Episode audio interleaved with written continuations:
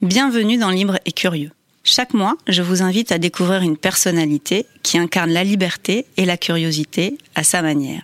Lors d'un passage par grande contrôle, on déjeune, on discute, on refait le monde. Et ce qui motive nos échanges, c'est de réfléchir à ce qui se passe autour de nous, se raccrocher à nos rêves et partager des expériences qui deviendront, qui sait, des sources d'inspiration pour demain.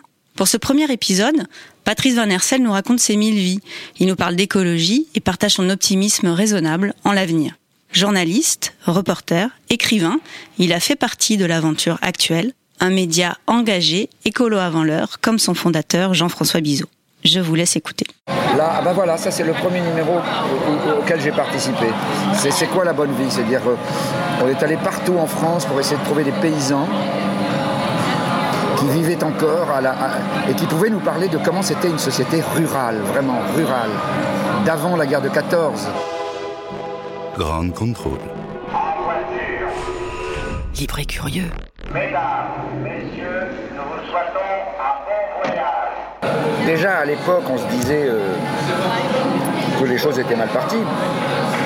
C'était d'ailleurs le titre de, du, premier, du premier livre grand public de René Dumont. Alors c'était sur l'Afrique noire, mais on pouvait l'étendre, l'Afrique noire est mal partie. C'est mal barré. L'idée que c'était mal barré, euh, on l'avait en tête. Il y a des gens qui, voient ça dès la fin du 19e siècle. Mais pour nous, et puis sur le champ, dans le champ politique et médiatique, ça commence dans les années 60. Donc, donc on savait, dans les années 60, après quand arrive le rapport du Club de Rome, 72,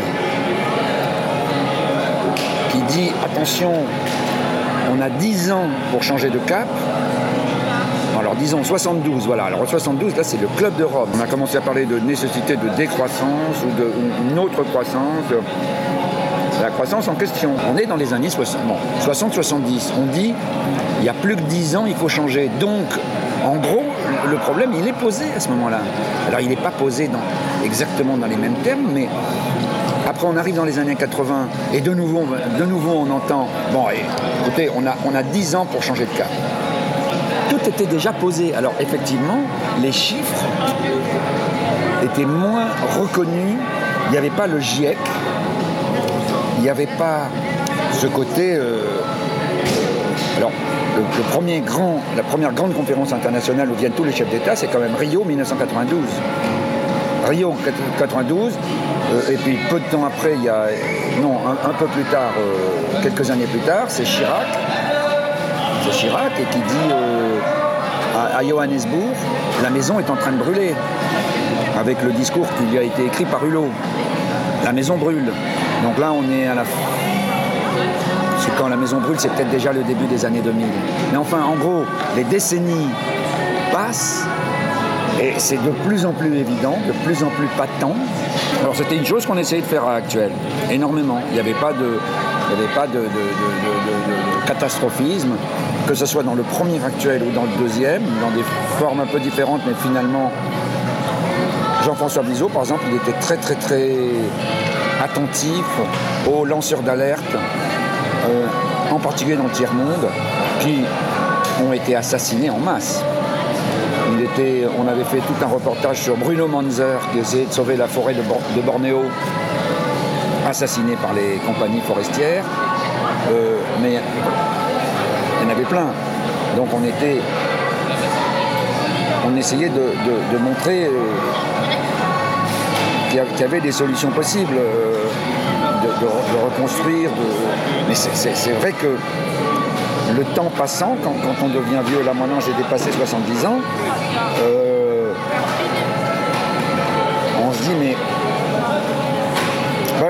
comprends Edgar Morin quand il dit qu'il est opti-pessimiste. Il dit opti-pessimiste. Parce que pessimiste, parce qu'on se dit non, non, non. Parce que je viens de vous dire, c'est-à-dire que oui, oui, euh, tous, les tous les 10 ans, on se dit il faut encore changer. On a 10 ans pour changer. Et puis non.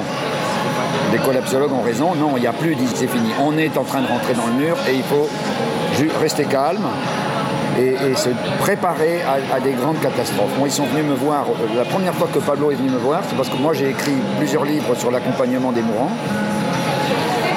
Il me disait, tu et il me dit, tu sais, il va y en avoir beaucoup de morts et de mourants.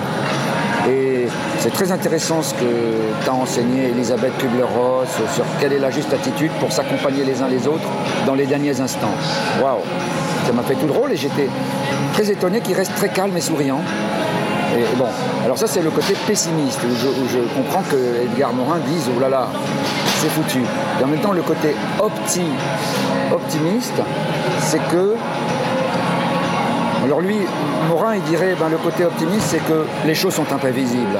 Et que le pire comme le meilleur peut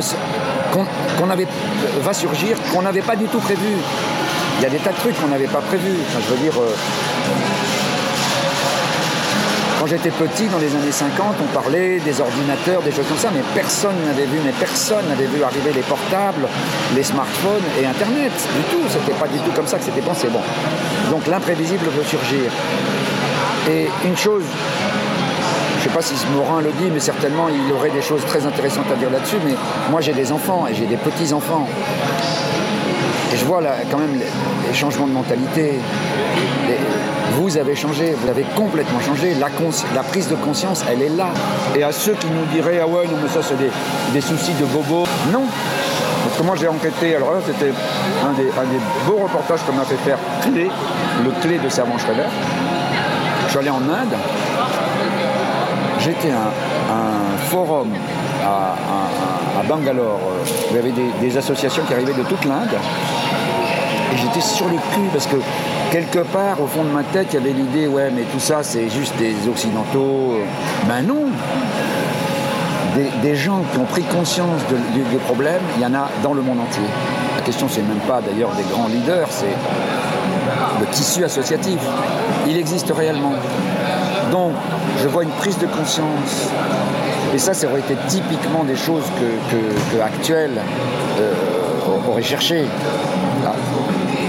à, clarifier, à, capter, à, faire valoir en essayant de ne pas être trop manipulatoire, dans le sens de faire valoir un peu trop, alors que ça n'existe qu'un peu. Nous, notre engagement, notre engagement, il- il a pris plusieurs formes. Alors au début, c'est presque militant. Là, quand on parle du féminisme, qu'on demande la libération la libéralisation de la marijuana, la dépénalisation, euh, on, on prône un certain nombre de choses, on pousse, c'est engagé, presque un peu militant, mais avec humour, et ça fait, tout, ça fait une grosse différence, en se moquant de nous-mêmes, d'essayer de ne pas être dogmatique. Dans le deuxième actuel, notre façon d'être engagé, là, il y a un épisode euh, qui est Vers des jours meilleurs, avec Zoro en couverture, mais ça c'est à cause de Carl Zero et Bon, c'est une. Ça, ça serait trop long. Euh, notre façon d'être engagé, c'était d'y aller à fond et, de faire, de pratiquer ce que les Américains avaient appelé du nouveau journalisme. C'est gonzo, mais c'est le gonzo. Gonzo, ça a un côté un peu snob, un peu. Mais nous, c'était pas ça. Nous, le nouveau journalisme, c'était.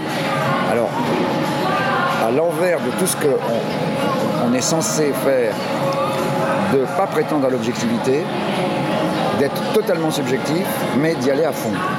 Pour continuer la conversation, rendez-vous sur grandecontrôleparis.com et dans un prochain épisode de Libre et Curieux. Grande Contrôle. Libre et Curieux.